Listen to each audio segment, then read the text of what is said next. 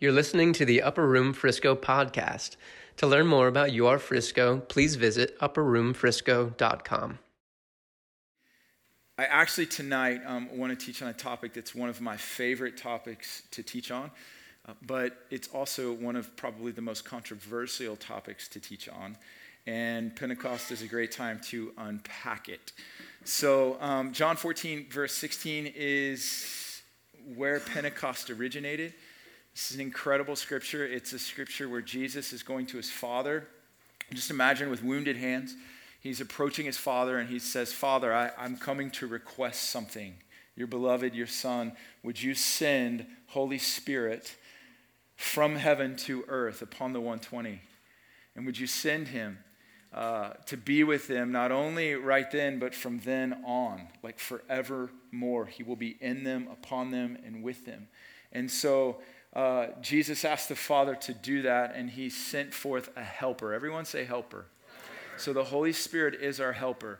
I, I, I studied the word Holy Spirit, Spirit, anytime Spirit is spoken of, and this is how the Holy Spirit uh, helps us. Look at all these words associated with the Holy Spirit. It says that he will um, guide. Do you have that slide? There it is. So he guides, reveals, leads, empowers, fills, teaches, testifies, produces, distributes, anoints, washes, renews, unifies, frees, seals, guarantees, quickens, dwells, speaks to, speaks through, transforms, cries, grunts, groans, supplies, gives access, strengthens, enables, confesses, moves, knows all things, casts out demons. He remembers, appoints, gives faith, distinguishes spirits, prophesies administrates, heals, gives tongues, produces fruit, gives wisdom, gives knowledge, gives understanding, gives fear of the Lord, established kingdom, praise, and so much more. The Holy Spirit is our helper, and He is present here tonight, ready to help us. Amen? Amen. So, the Father answering the Son's prayer is how Pentecost came forth. And when Pentecost hit, a fire hit the earth that has not gone out since. We were made to live in the fire of the Spirit, by the fire of the Spirit. The Holy Spirit is the flame of heaven. Uh, Ch- Samuel Chadwick was a, a, revivalist in the, in the Methodist church, and I love this quote. Um, he said this He said, Men ablaze are invincible. Hell trembles when men kindle. The stronghold of Satan is proof against everything but fire. The church is powerless without the flame of the Holy Ghost. Destitute of fire, nothing really counts. Possessed of fire, nothing else really matters.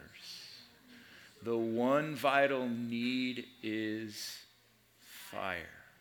Without the flame and fervor of the Holy Ghost, the church will never accomplish its mission. That a beautiful quote? We need the Holy Spirit. We need to move. We need to move on the earth that's bigger, better, stronger than our plans, our strategies. We need Him to do something that we have not seen Him do ever before.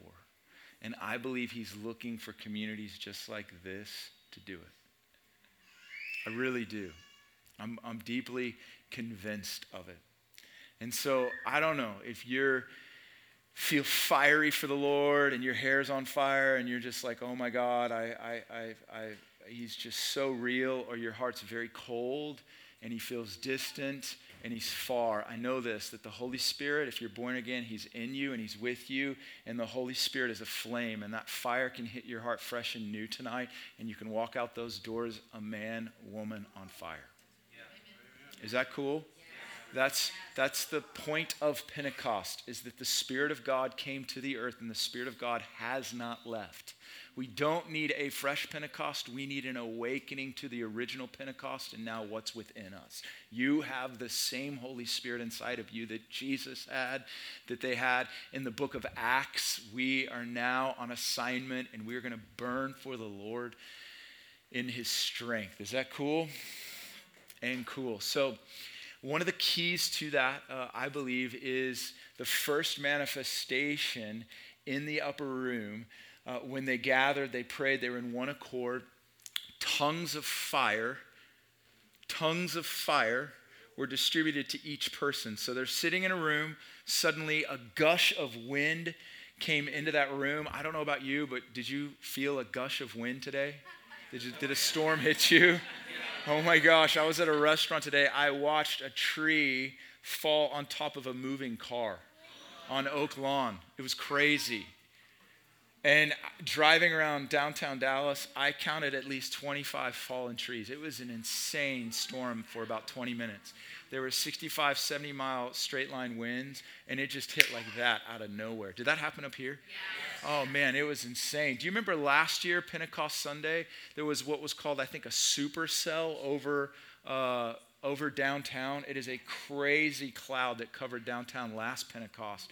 And I believe it was a sign for our city. And then I believe this storm and these mighty rushing winds that hit, I believe it was a sign that the Holy Spirit is getting ready to blow fresh and new. I really do. I really do. I, I, I do. I, I don't want to disclaim it. I don't want to say anything other than there's too many low hanging promises over our city to be a trigger for a move of God in our nation. In the Brownsville revival, they said that Florida was the handle, Dallas would be the trigger, and there would be a massive explosion of evangelism in the west, on the West Coast. And I am convinced that Little Upper Room is what I call us. Uh, we, are, we are the tip of the spear in some ways for what God is doing on the earth. There are so many people that are peeking in, peering into what you are up to. And it's hosting the presence of Jesus, it's hosting Him. It's hosting Him. Pe- people ask me uh, all the time, what's unique about the upper room? Because, you know, we have okay preaching. Our worship is good. They're creative. They're awesome. They can flow. But man, that's happening in other places. But what I think is unique is there's a people that have chosen to tend to and minister to the Lord and create a resting place for Him. We have not changed the subject. And I just want to encourage you up here in Frisco to stay the course. People are hungry for this mission and assignment that we've been given, and lives will be transformed. I believe there's a remnant that's sacrificially living this out, and God is going to bring people to this community, and they're going to be transformed by your pursuit. Is that cool? So I, I want to teach tonight on this manifestation uh, that hit the upper room, and specifically tongues. So uh, if you're visiting, welcome to the upper room. What better topic for us to talk about than tongues on Pentecost Sunday? But I actually hope that I can give you a very intelligible, practical teaching on tongues because I don't think there's a lot out there. I think there's a lot of confusion when it comes to tongues. I think there's a lot of controversy when it comes to tongues. And I think the Bible is very clear on what tongues is and what it isn't. And so I want to give you just some, some real biblical understanding of what this gift is, what it isn't. And I think your mind can be renewed and you can embrace this gift, especially I, I if you're a believer in this room, if you're a believer in this room, I'm going to make a bold statement right out of the gates. I'm going to make a bold statement, but if you're a believer in this room, I believe that it's the Lord's will for you to speak in tongues. I genuinely believe that it's His will and His desire for you to speak and pray in tongues. And I, want to I wanna show you why I believe that, but, but I, I say that for your good. I say that because it is a tool that the Holy Spirit has given us.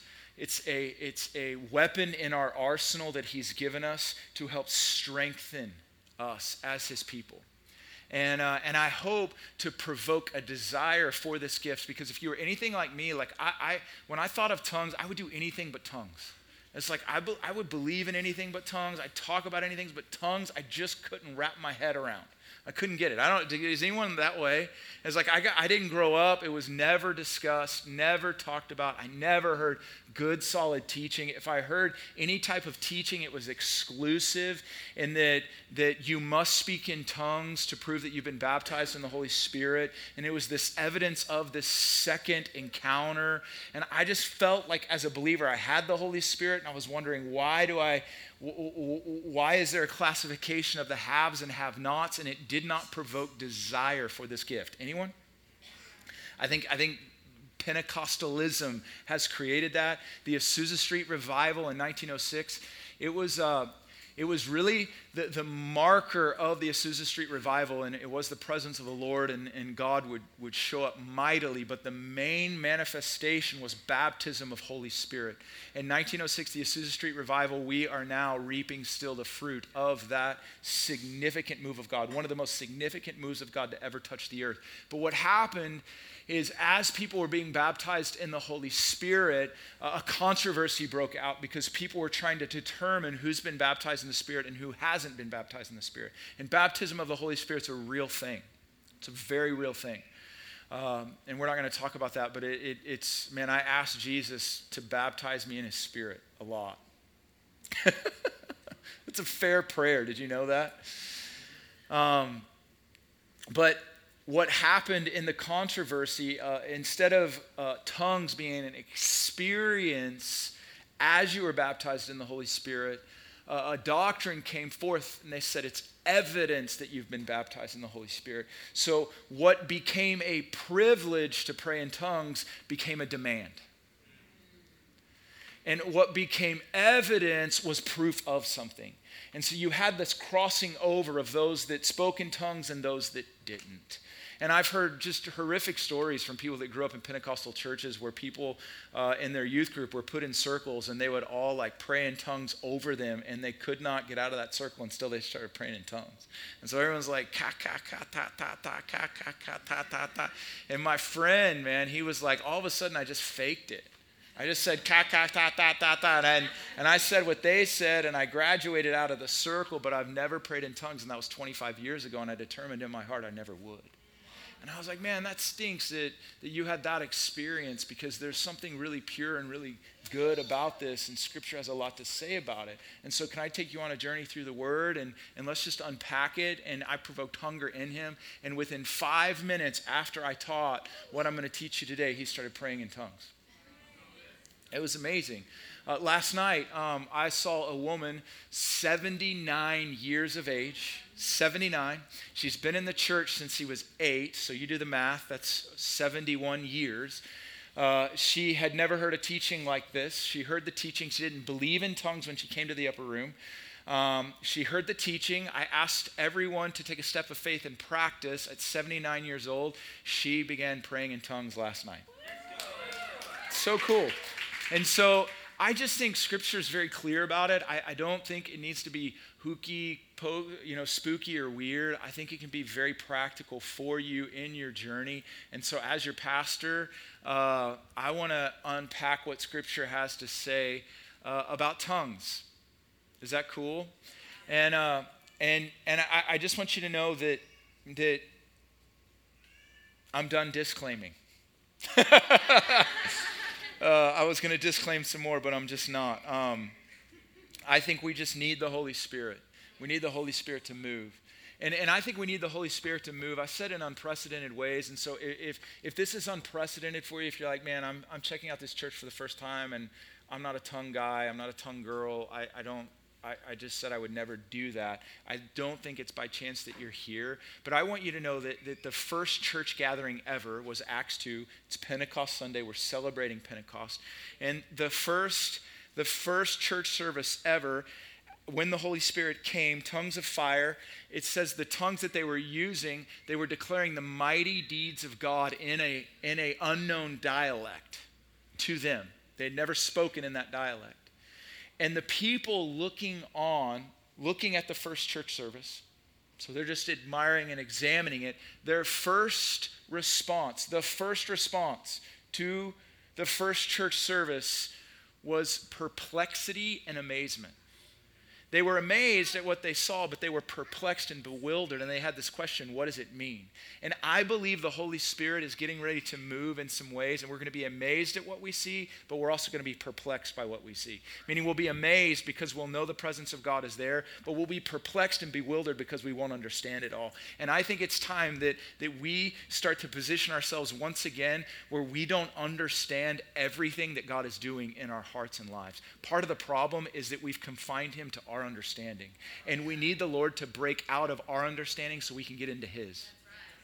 He's bigger than your mind, He's bigger than what you can comprehend, and you surrendering to that actually positions you to understand things that you weren't previously positioned to understand. Because we need the Holy Spirit and the revelation and wisdom of the Holy Spirit to teach us. You need the Holy Spirit to understand what I'm teaching tonight. So, my confidence is not in my teaching, my confidence is not in what I'm going to lay out. My confidence is in the Holy Spirit to anoint my words and to pierce your heart and to bring understanding as only He can. Is that cool? And so I believe that the Holy Spirit is, I can sense him even here now. I sense his presence, I sense his nearness, and I sense that he's knocking on the door of your heart saying, Would you, no matter what age you are, would you let me reveal something to you that was purchased for you? It's a gift.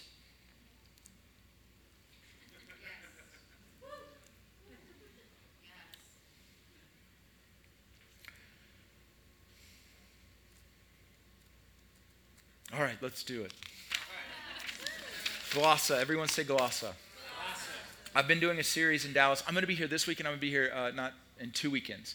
Uh, I think from now. I'm, I'm, here twice, I think, this month. And so I've been doing a series on words uh, back in Dallas, just the power of our words. And we've just been hearing a lot of awesome testimonies about people that are doing declarations. So I'll, I'll do part two of words, but I'm just going to start in the deep end with you guys because I believe the Holy Spirit uh, wants to be Lord of our tongues, Lord of our words.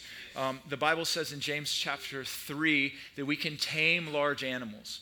We can tame, it's hard to tame the beast of the field, but taming your tongue is impossible. Did you know that? You cannot tame your tongue, you cannot control your tongue.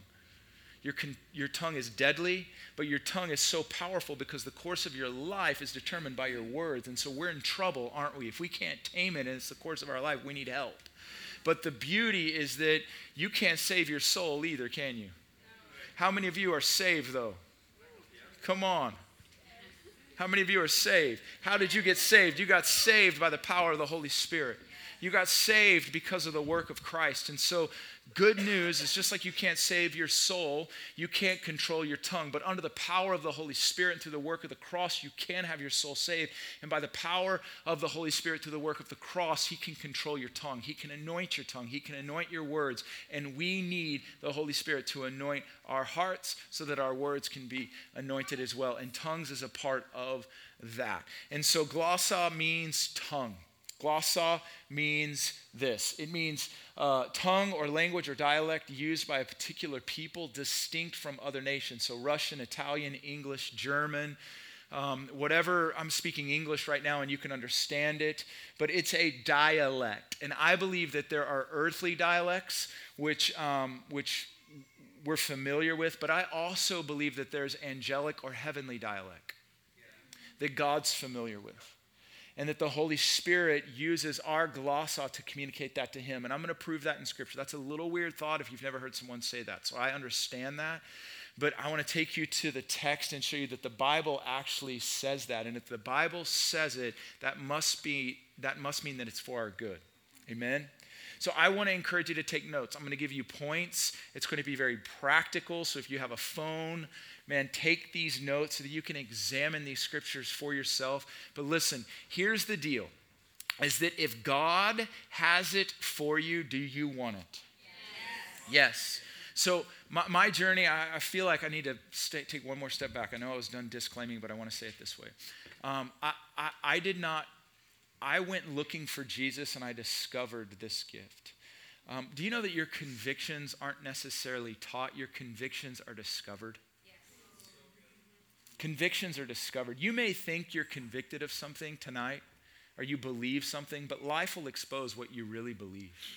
And I've learned in my journey that, that my convictions are discovered as I journey in life. And I, I when I was born again, I, I didn't plan on being a preacher, didn't plan on doing what I'm doing. I just fell in love with the Lord. And as I fell in love with him, I started pursuing him. And along the journey, I had pathway discoveries. I had pathway discoveries. As I'm following him, the way, the truth, and the life, I started to discover things. One thing that's very simple for anyone in this room is I grew up Church of Christ, and so we didn't have instruments. But as I started pursuing the Lord, a pathway discovery that I had is that the Lord actually really enjoys instruments. So I had to exchange one belief for another on my path. I discovered, oh my gosh, this was a wrong belief, but this is a right belief. But I didn't go into it trying to change my belief in music.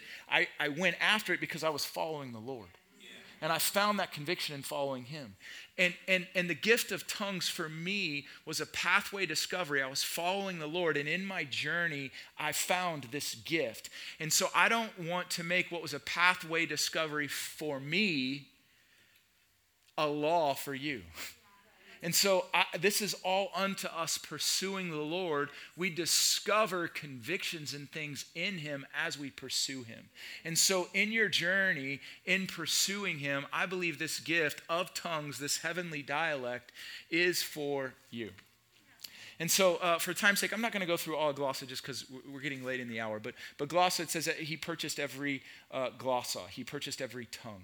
Uh, one that I do want to point to is Mark uh, uh, uh, Mark 16, 17. Um, it says, These signs will accompany those who believe. This is your Lord and Savior who believes in Jesus. Believe in Jesus. Yes. Oh man, maybe we need to change messages. who believes in Jesus? All right. Okay, look, then this is you. You fit into this scripture. I was like, oh my gosh, where am I? Um, these signs will accompany those who have believed. Have believed. So these are believers. These signs will follow them. In my name, they cast out demons. So you have authority to cast out demons when you see them. It's amazing news. Um, it, it, says that you can drink deadly poison, handle serpents, which I'll let you guys prove that. Um, but but I do I do think there's ramifications for that, but I'm not going to talk about it. Uh, it says you lay hands on the sick and they'll be healed. But it does say that they will speak with new glossa. So this is Jesus prophesying that if you believe in him, you will speak in a new glossa. This is for believers. There's new glossa, new tongues, new dialects for you if you believe in the Lord. He prophesied this. So I, just want to come under scripture and say, what does that mean for us? What does that mean for you as a believer? What it, why would Jesus say that? What was Jesus talking about?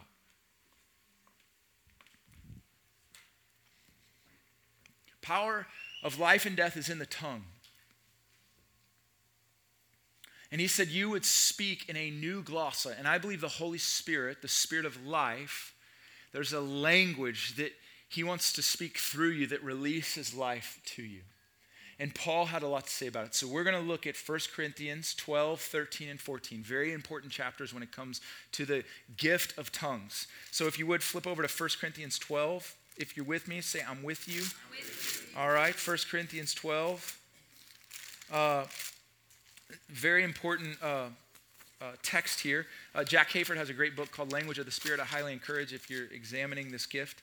Um, and he breaks these three chapters down. There's three, uh, he categorizes them. He says, chapter 12 is the gifts of the Spirit. Everyone say, gifts of the Spirit. This is the gift of the Spirit. There's nine gifts of the Spirit. Uh, Theologically, uh, there's gifts from the Father, those are found in Romans chapter 12. There's gifts from the Son, those are found in Ephesians 4. And there's gifts of the Holy Spirit, those are found in 1 Corinthians chapter 12. There's nine of them. All nine of them are used for one purpose. The purpose is for the edification of the body, it's for the common good. So 1 Corinthians 12, if a gift is listed there, it's for the common good or edification of all. Meaning, a gift will fall on an individual, and that individual will use that gift, and all should be edified in love. They should leave feeling loved, encouraged, consoled, like comforted by the Holy Spirit moving in them. And there's nine gifts for that to happen. One of the gifts, I, I, I forgot the verse, I think it's verse, it's in there. Uh, there it is, verse 10. It says, uh, as he's listing the gift, he mentions various kinds of tongues. Various kinds of tongues. Everyone say various kinds of tongues. Various kinds of tongues. So again, this is in the nine charisma gifts for the edification of all. So this is a specific type of tongue, and I believe this tongue is for the body. I believe this is when a gift of tongues comes forth in someone in an unknown tongue. Paul would say in 1 Corinthians chapter 13, verse 1, if I speak in the tongue of men or of what? angels. So he says that in 1 Corinthians chapter 13 verse 1, which means Paul knew you could speak in an angelic tongue. So he's saying, I can speak in a, a, a, tongue of man or I can speak in an angelic tongue. But here, I believe these various tongues fit any dialect, whether it's a heavenly dialect or an earthly dialect. It's various kinds of tongue that's coming to the body for revelatory purposes that needs to be accompanied by an interpretation. So if, a, if an intelligible word ever comes to a body, biblically, it needs to be interpreted so that the body can be edified. Does this make sense? This, to me, is the gift of tongues, one of nine gifts mentioned in 1 Corinthians 12. 1 Corinthians 12 is gifts of the Spirit. Everyone understand that? Very, very important. You're going to move forward from chapter 12 into chapter 13. Chapter 13 is the spirit of the gifts. Everyone say the spirit of the gifts. So, this is like the most famous verse maybe in the Bible. It's read at every wedding. The problem is, it has nothing to do with weddings, it has to do with the gifts of the Spirit. And it starts out by saying, If I speak in the glossa of men or glossa of angels. He's going to a specific thing in chapter 14, but he's going to poetically, and I believe the Holy Spirit's authoring this because where he's going in 14 is the language of the Spirit. And wouldn't it just be like the Holy Spirit to introduce the language of the Spirit by laying out this poetic composition of what love is that just, that just captivates us? It's, it's, it's the Spirit communicating through Paul what love is. And, and love is the motive behind the gifts. It's the motive behind the gifts. Now, it's worth mentioning in this scripture, it says, it says that prophecy will cease. This is where bad theology comes from because many people think this gift has ceased. It hasn't. But they use this scripture because, again, chapter 13 is about prophecy in tongues mainly. Because he's going to say it and uh, he says in verse 8, love never fails, but if there are gifts of prophecy, they'll be done away with. If there are tongues, they'll be done away with. And so many people think, well, they're done away with. He said it right there. But he's speaking of a time to come. He says, when the perfect comes, these, thing, these things will disappear. Um, and the perfect has not come because the perfect is Jesus. So when Jesus returns, we won't prophesy and we won't speak in tongues. But until Jesus returns or you see Jesus and you're with him, tongues and prophecy are still in play. So let's hop to 14. 14 is the language of the spirits. You have the gifts of the Spirit, the Spirit of the gifts, and then you have the language of the Spirit. And I really want to harp on the language of the Spirit because I believe the Spirit wants to control our language. So 1 Corinthians 14, verse 1, it says, Pursue love. So the gifts are in pursuit of love. The gifts need to be used for love's purpose. Many people have been wounded by gifts that have, it's like a loaded gun without a target. The target's love. And if a gun, I believe sometimes gifts are misfired and love wasn't the motive and we've been hurt. And so just know that love, love is the intended motive of gifts. And what happens oftentimes is people come into the revelation of gifts and they get puffed up or arrogant. Knowledge puffs up, but love builds up. And these gifts are for the edification to build up the church. So I'm going to harp on verse 2. Pursue love, desire earnestly spiritual gifts, especially that you may prophesy. I want to harp on uh, verse 2. I think verse 2 is the most important verse on tongues in the Bible. I believe it is one of the clearest explanations for us. And this, I believe, is not the gift of tongues. I'm delineating my language. The gift of tongues is 1 Corinthians chapter 12. I believe this verse 2 is the grace of tongues, and it's for all believers. I believe every believer has, has access to what Paul is mentioning right here. He says, For one who speaks in a tongue, speaks in a glossa, does not speak to men, but to God. For no one understands him, but in his spirit he speaks mysteries. So, right out of the gate, I want to address uh, audience. I think audience for glossa is important. Who is being spoken to is important. So, this says, for one who speaks in a tongue does not speak to men. It's really important. Let's first consider who's not being spoken to, and it's men. This is not a horizontal language. This is not someone that's communicating to another human. They're not speaking to another human. So, anyone that's speaking in this language is not speaking to someone else. Very important. It says that they're actually speaking to who? To God. Now, I am speaking to humans right now. You're a human being. I'm a human being. I'm speaking hopefully in an intelligible way that you can understand. But if I looked up and I said, Dear Father, hallowed be thy name, what am I doing? I'm talking to God, which we call prayer. So I'm praying. I'm praying. This verse right here is talking about an individual that is praying, and they are praying. This says, but in his spirit, which is a good translation, but a better translation, which the New King James says, it says, by the Spirit. But I think it's one and the same because it's the Holy Spirit praying through the spirit of an individual, words and and phrases, a dialect or a language to the Lord that only the Lord understands. Because it's His Spirit praying through that individual.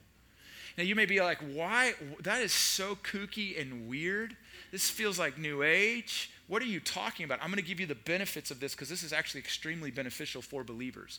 But I want you to see that for one who speaks in a tongue does not speak to men, but to God for no one. Everyone said no one.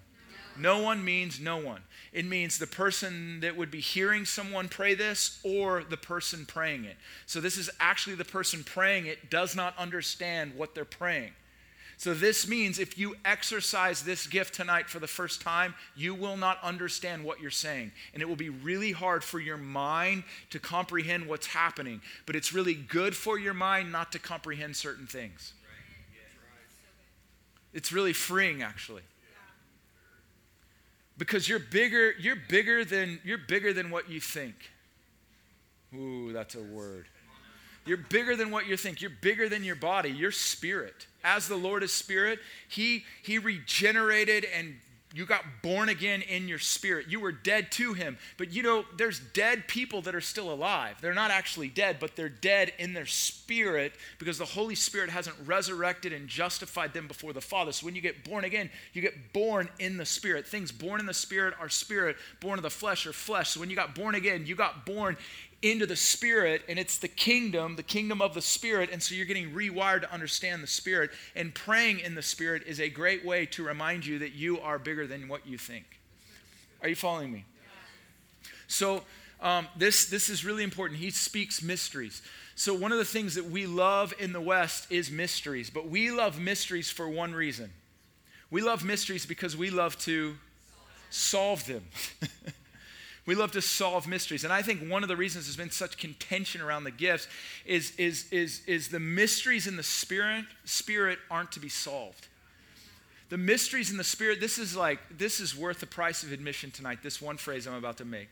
Mysteries in the spirit. In order for you uh, to understand the mysteries in the spirit, you've got to give up your right to solve them and you just embrace them. If you'll embrace mysteries in the spirit, you're actually positioned to understand them. But it's a place of surrender, it's a place of trust, it's a place of faith in the spirit. So no one understands these mysteries, but the Lord does. The Lord understands what you're praying. So Paul's going to continue. He's going to say, Listen, for one who speaks in tongue does not speak to men, but to God, for no one understands it, but in his spirit he speaks mysteries, but one who prophesies speaks to men. So prophecy, again, spiritual language, prophecy speaks to men for edification, exhortation, and consolation. But one who speaks in a tongue edifies himself. So one who speaks in a tongue is edifying himself, but one who prophesies edifies the church, edifies all. Verse 5 is a summary of all of 14. He says, Now I wish that you all spoke in tongues, but even more that you would prophesy. And greater is one who prophesies than one who speaks in a tongue, unless he interprets, so that the church may receive edification. So a tongue being spoken, if it's interpreted, it's a prophetic word that edifies all. Does that make sense? Okay, um, Paul had a high view of tongues. There's just three things I want to I want to I want to lay out uh, that give you Paul's high view of tongue. First, Paul said this. He said, "I thank God I speak in tongues more than you." He's like talking trash. He like penning like. I do this more than any of you, and I thank God for it. I text that scripture to uh, Peter all the time, Peter Lewis. It's like my favorite scripture. I'm like, I thank God I speak in tongues more than you. That's, this is the verse. I send that to him all the time. He's like, bro, I, I got 20 minutes in today. And I'm like, well, the day ain't over. You know, like, I'm still going. But, but like we should we should provoke one another in this gift. And I think that's what he's doing. I think, God, I speak or I pray in tongues more than any of you. But he would go on to say, he would go on to say in that same verse, but in the church, I'd rather speak five intelligible words. I'd rather you be edified than just me edifying myself. So he says, I speak in tongues more than you. Uh, uh, verse 5, which we just read, it says, I wish all of you spoke in tongues. Now, I believe this is an invitation. So I believe this says, I wish you could all speak in tongues. and I believe we all can. I genuinely do. Um, so I wish all of you spoke in tongues. And the next thing he said, do not forbid speaking in tongues. And this really gets me, especially in Dallas, Texas, because I know a lot of churches that do not adhere to this verse, and it grieves me because it grieves the Holy Spirit. This think about the Holy Spirit. Think about the precious, precious gift of Holy Spirit and what he does with this gift. And there are actual people that are teaching against this gift. There, there's, there's like 10 reasons why you shouldn't speak in tongues. It's, it's, I, I haven't been outspoken, but I want to be very outspoken. This is a false teaching. It right here, do not forbid speaking in tongues. And I just explained verse 2, speaking in tongues is a prayer language to the Lord. And so I, I, just I just want you to know, like, this is very biblical. This is very, this is sound doctrine. And I, I would rather be a tra- when it comes to the traditions of the church, I want to be a liberal. Amen. But when it comes when it comes to scripture and the Bible, I want to be extremely conservative. And what I'm realizing is sometimes they're not parallel. Sometimes my tradition and the church's tradition in the West is extremely liberal when I start reading the text and what the text actually says. But what's happened is we've justified our experiences and we've justified our lack of experiences by our theology, and we take that to the Word and we comfort ourselves through the Word instead of demanding our experience to meet the Word because the Word has a high bar for what it looks like for born again believers to live on the earth, an assignment extending the kingdom. And tongues are one of those things. I'm deeply convicted about it. In the days ahead, because of the benefits that I'm about to share with you, we must restore this gift in its proper place in the church. It is a it is a weapon in our arsenal that needs to be used. It needs to be used in our marriages. It needs to be used in parenting. We need this gift operating freely, and we need to have confidence in it. I feel the anointing of God tonight. I feel his excitement. It's Pentecost, baby. He's like, Happy birthday! I'm coming after you. So let me give you, uh, I, I, realize it's 656, so I'm going to be quick, but let me give you five benefits. Five benefits. Uh, believe it or not, we have points tonight. They're going to be on the board. You can actually type them out. So, point number one of the benefits of speaking in tongues is that it edifies you or it builds you up. It builds up the individual that does it. I just read that in 1 Corinthians 14 4. Uh, edifice means to erect a building or construct a house, it means that you're being built up. We understand this when it comes to prophecy. Um, the Newtons just got up and they prophesied, and, and I believe you guys were edified when they prophesied over you. Uh, the, the, the, the, the ministry of prophecy edifies the church. Um, I was just in a, at a prophetic symposium. I spoke at an event at Nokia. Um, there were three to 4,000 people that gathered. Uh, Shawn Bolz was hosting it. How many of you know Shawn Bolz? Shawn is a, is a good friend of mine, and Shawn operates in a very high level. Uh, uh, prophetic anointing, specifically with words of knowledge. Uh, I've been in meetings at the Upper Room back in Dallas um, where he has prophesied people's birth date, address, anniversaries, last names, I mean, it's incredible the, the, the, the accuracy of his words of knowledge. And if Shawn Bolz was standing up right now in front of you and he was going to say, Hey, I have a word for you, you would be listening. Like you would be excited.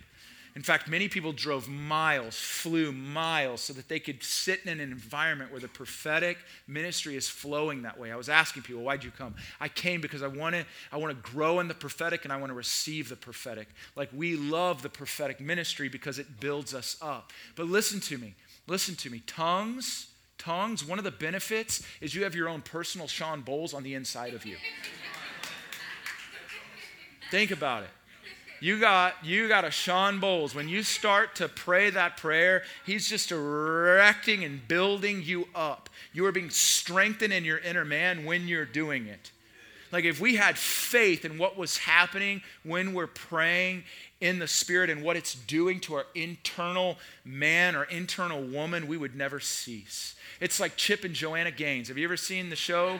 Okay, what do they do? They see, they're like, she, she specifically is the interior. I believe I've only seen it like twice, but she does the interior stuff. Am I right, ladies? Like she comes in and she's like, ooh, this would look good there and this would look good there. And so they cover up the house, you know, and then they roll it back and they're like, come on inside and let's look at what Chip and Victoria or Chip and Joanna did. Not Victoria's, or what Chip and Joanna did on the interior of this house. Listen, tongues are your own Chip and Joanna Gaines for your inner world. Like it's an interior decorator for your inner man. Like as you're doing it, he's just like building and putting up like hardwoods and granite tops and like he's elevating the ceilings, putting a nice patio. Like he's doing all that on the inside of you because it's constructing and building up your innermost places.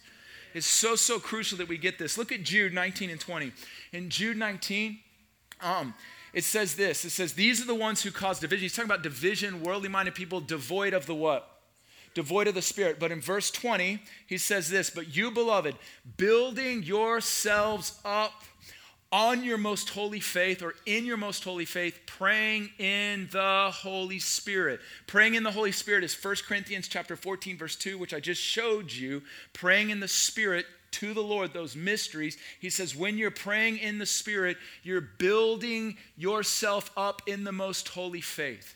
Now see where the comma is in that verse? See how it's like but you beloved building yourselves up on the most holy faith comma. Whatever is next I'm going to do because I want to build myself up in the most holy faith. If, if it said, but you, beloved, building yourself up on the most holy faith, climbing trees, I'd be outside climbing trees every day.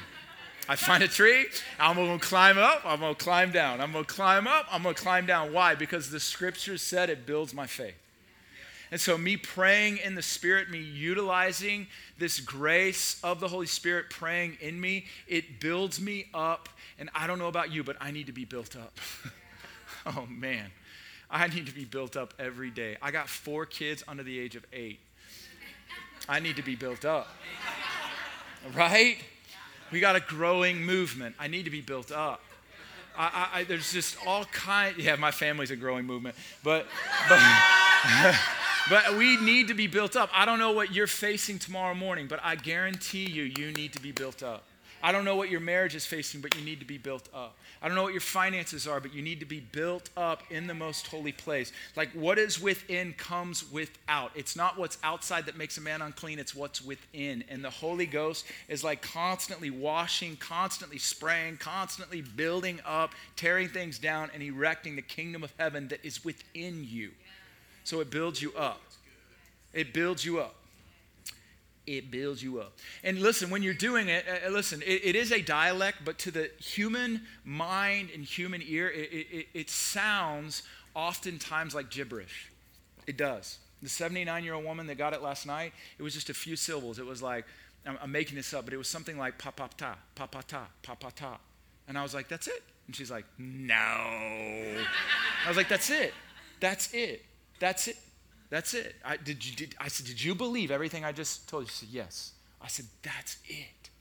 And I said, In faith, keep doing it. In faith, keep doing it. Think about it. In faith, keep doing it. You, you, she doesn't understand. She's like, Nah. I'm like, yeah.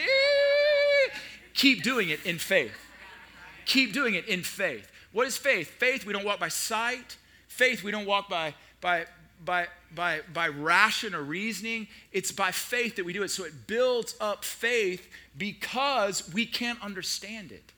And that's actually a great benefit that it's building up faith. The, the language can, can look differently for different people, but before the Lord, it's a true dialect and a language. And I'm going to prove that here in just a second. Are you following me? I, there was my spiritual mama. She's with the Lord now, but when she prayed, she sounded like a dodo bird. She would go, but that's how she prayed in tongues. She was just like float around. And that's how that's what it sounded like for her. For me, it's more of just this this I call it a language of groans. Just comes forth. It sounds different for all different kinds of people, but before the Lord, it's a dialect and it builds up your faith. What's up, Cody? Okay, number two, your mind is unfruitful. Your mind is unfruitful. How's that a benefit? That doesn't seem like a benefit. No, it's a true benefit. Because many of us, the fruit of our mind is why we're heavy, anxious, fearful, and scared. Our minds are a big part of our problem because we're bound by what we understand. And tongues get us out of our soul. Your soul, your soul, your soul is subjected to something. Your soul is either going to be subjected to your surroundings and to your flesh, or your soul is going to be subjected to the spirit. Your soul is subjected to something. Your soul is your feeler, thinker, and doer. Your feeler, your thinker, your doer, your mind, your will, your emotions. And what, what praying in tongues does is it submits it to the Spirit and it puts proper alignment to your soul to come under the lordship of the Spirit. Are you following me? So, um, this gets us out of carnality. Uh, I've seen a lot of people delivered from anxiety because of this. Uh, if you're struggling with fear, I actually found this gift in pursuing freedom from obsessive compulsive tendencies and diagnoses. Number three, you're praying the perfect will of God. So this is this is a big deal if you think about it. Uh, in Romans chapter 8, verse 26, watch this. Romans 8, 26. It says, In the same way, the Spirit also helps. Now, we looked at earlier, the Holy Spirit was sent to what?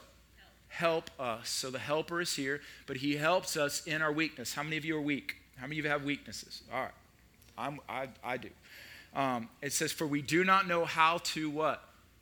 So, this is speaking about prayer. In our weaknesses, we don't know how to pray, but the Spirit Himself intercedes with groanings too deep for words. Now, I do not know how we cannot see this text in 1 Corinthians 14 2 and not believe in a prayer language. If, if you, I mean, just, just, just come objectively to the text, look at 1 Corinthians 14 2 that says, You speak mysteries, no one understands it. And then look at this one objectively and see, For we do not know how to pray, but the Spirit Himself intercedes for us with groanings too deep for words. Groanings too deep for words, too deep for your words too deep for words that come forth from your mouth. Have you ever had something that you're just tired of praying about? You can't pray any longer. You've prayed at one side and down the other. I talk about a 360 prayer. Have you ever had a situation like you have a, a, a child that's off, you have a diagnosis, and you're constantly praying before the Lord? And so you've prayed this angle, You've prayed this angle, you've prayed this angle, you've 360'd it with every word you know how to do, but you're exhausted and you don't know what else to pray. And so you start thinking, does he not hear me? Am I not saying the right words? Well, what praying in the Spirit does is it's just like, I'm going to put my hand on this and I'm going to pray. And look, as the groanings come forth in verse 27, look at 27, it says, He searches the heart searches your heart. He knows the mind of the Spirit because he intercedes for the saints according to the what? So when the Spirit is groaning or crying out, this language is coming forth. It is the perfect will of God being prayed out of your mouth. So it prays the perfect will. So you, I, oftentimes, and I just take that situation, I put my hand on it, and I just and I'm, I'm going for it. I'm praying. I'm groaning. I'm making noises. And I know in faith that the perfect will of God is coming before the Father on behalf of what I'm praying. And that builds my faith up that God is moving and the exact thing that needs to be happening is going to happen because I'm praying about it to a Lord in the Spirit. You following me? So, um, I was praying for my kids this week. This is how this works. I was praying for my kids, and I was praying for them in the Holy, Holy Spirit. They were watching uh, When Calls the Heart. We like When Calls the Heart. You know that show? It's like the new Little House on the Prairie. But I got my kids around me, and I'm just thanking God that they're drinking milk and settled. And then I was like, okay, I'm gonna pray in tongues over each one of them for two minutes. So I'm like, and I'm just praying for my kids in the spirit. And based on this, I'm praying the perfect will of God for them. I'm believing, and as I'm praying, I'm thinking about their futures, purity, their wives. I'm thinking about all kinds of stuff. And when I was done, I said, I said, Holy Spirit, what, what, what, what was it? What was happening? And all that. I was just excited. And I, I heard these words. I heard these words. I heard the Holy Spirit say, You're praying for yourself. They need you to be a strong, loving father. This is their greatest need.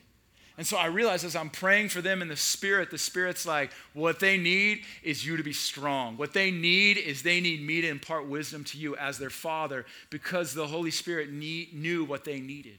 Does that make sense?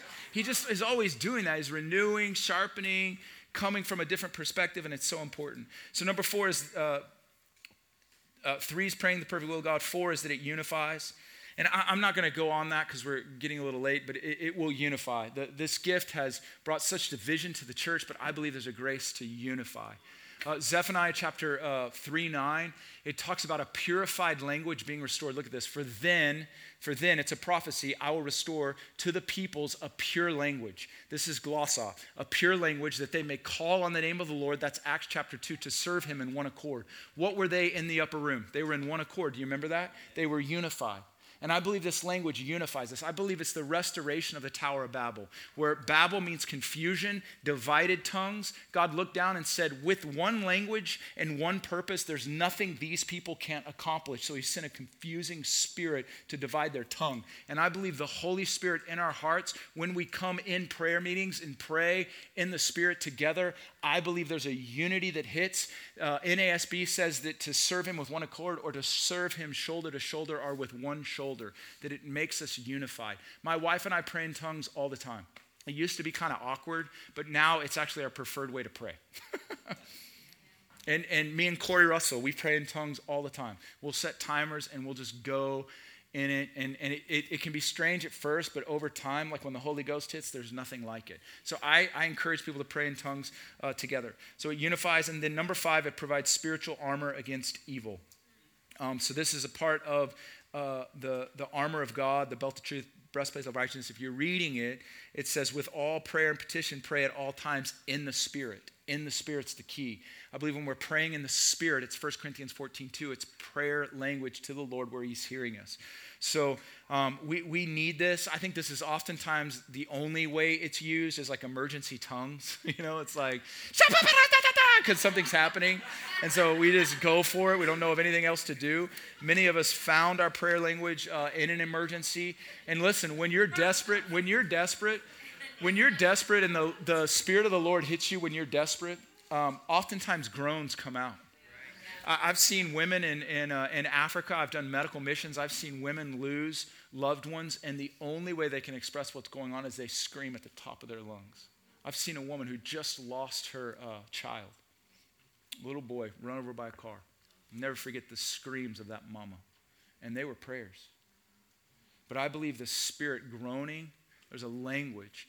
I heard a story this week from a lady who was uh, doing dishes, and uh, it was the middle of the afternoon, and the Holy Spirit fell upon her, and she just started praying intensely in tongues, intensely. And uh, she got a call from the school that her son was standing outside uh, at the crosswalk, and a boy came up and pushed him. He pushed him, a bus was coming by, and the boy says he felt the push. He saw the bus, and it was as if he hit a wall before he hit the bus. It was something stopped him. And she, she said it was an angel, and I believe she's right.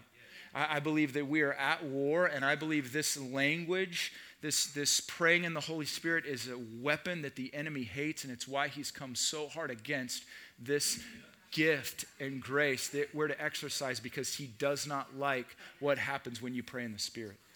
So it is, it is, it provides spiritual armor. So um, here you go. In closing, um, why, why wouldn't Jesus give you this grace or this gift? If you're born again, we've looked at the benefits, looked at Jesus said, if you believe in me, you'll speak in new glossa. Why wouldn't he give that to you? Why wouldn't he give it to you? Some people think, well, I, am afraid I'm going to get a demon. I've heard that a lot. I'm afraid I'm going to be deceived and speak in a weird tongue. Uh, Luke 11 talks about this. I believe he's specifically addressing uh, praying in the Spirit because they ask Jesus how to pray, and he goes into the Lord's Prayer. Then he gives an analogy. But then he says, When you ask your Father for a fish, he will not give you a what? Serpent. If you ask for a bread, he won't give you a stone. If you ask for fish, he won't give you a serpent. I believe that serpent is him saying, Listen, listen. You have a good father He's not going to give you something evil. And then he says, How much more will your Father give you the Holy Spirit? And so I believe the Holy Spirit helps us to pray, and you just come into the realization of, Man, I've been believing something that's wrong. I'm pursuing you, Lord. I'm going to discover this conviction, and I'm going to grow in my understanding and expression of praying in the Spirit. I highly encourage you. It's a willed activity. So um, it doesn't just happen, it doesn't just fall upon you. I think some people think that, like, well, if he wants me to have it, he'll give it to me. That's not true. Paul said, I will pray in the Spirit and I will pray in the mind. I will sing in the Spirit, I will sing in the mind. Meaning, I will. He's willingly doing it, he's choosing to do it. So it's a willed activity. Just like Joe, he talked about the offerings. I'm not going to walk by this offering basket and go, man, God, if you want me to give, my wall is just going to jump into that thing. That's not how it works. Your, your wallet doesn't just jump into the offering plate. You, you, you have to put money in there. And, and then you discover the gift of giving through partnering with the Holy Spirit and doing it. So every other gift operates this way. Why wouldn't this one? So I just encourage you uh, to practice it. And I want you to know that you're not, it's not just like randomly going to fall upon you at the weirdest times. Like some people are so afraid they're going to be in Starbucks and it's going to be like, you know? Like, I said this morning, I'll take a venti macchiato. That's not how it works. It's just not. That's dumb. That's dumb. That's, that's dumb. That's not the way that it flows.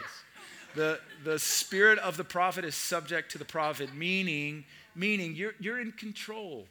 The, the Holy Spirit's not just going to, I mean, he will hijack you at times, but he, he, he's not just going to, it's not just that way. That's not how it flows. So, so just get rid of fear and all that. Uh, it's a learned activity, it's a language. Speaking in, praying in tongues is a language. It is a language before the Lord, and you have to grow in your fluency of it. None of us were fluent in any language the first time we tried it. I have a one year old right now, and everything's a ball. Everything's a ball. Milk's a ball, his brother's a ball, the car's a ball, but he thinks he's communicating something intelligibly because he can use a word that we understand, but he's just misappropriating it. And so the, the, the language of the Spirit works that way. It's like this 79 year old woman last night. She had a phrase. You've got to work that out, and a fluent language will come forth. I mean, if you've been praying in tongues for any amount of time, there's a fluency to it. It doesn't change. My tongues aren't this way today and that way tomorrow. There's a rhythm that stays the same with me. And it stays the same with you if you pray in tongues. It, it's, it, it, it will be the same. It, it may be strange, but it will be the same when you come to it. And so it's a learned activity, small steps, little syllables, so important. Uh, the last thing is that it's a practiced activity. So, what I oftentimes do is I set my phone on a timer. I put 20 minutes on, I hit start, and I just start praying. Oftentimes, I don't know what I'm praying for, but over time, the Holy Spirit will give me revelation. But here's what I know I'm building myself up in faith, and I'm praying the perfect will of God for my day, for my family, whatever the Lord is speaking. And so, these things are just so, so, so important. I know that you got to go get your kids from Samuel School, and I'm done with my sermon.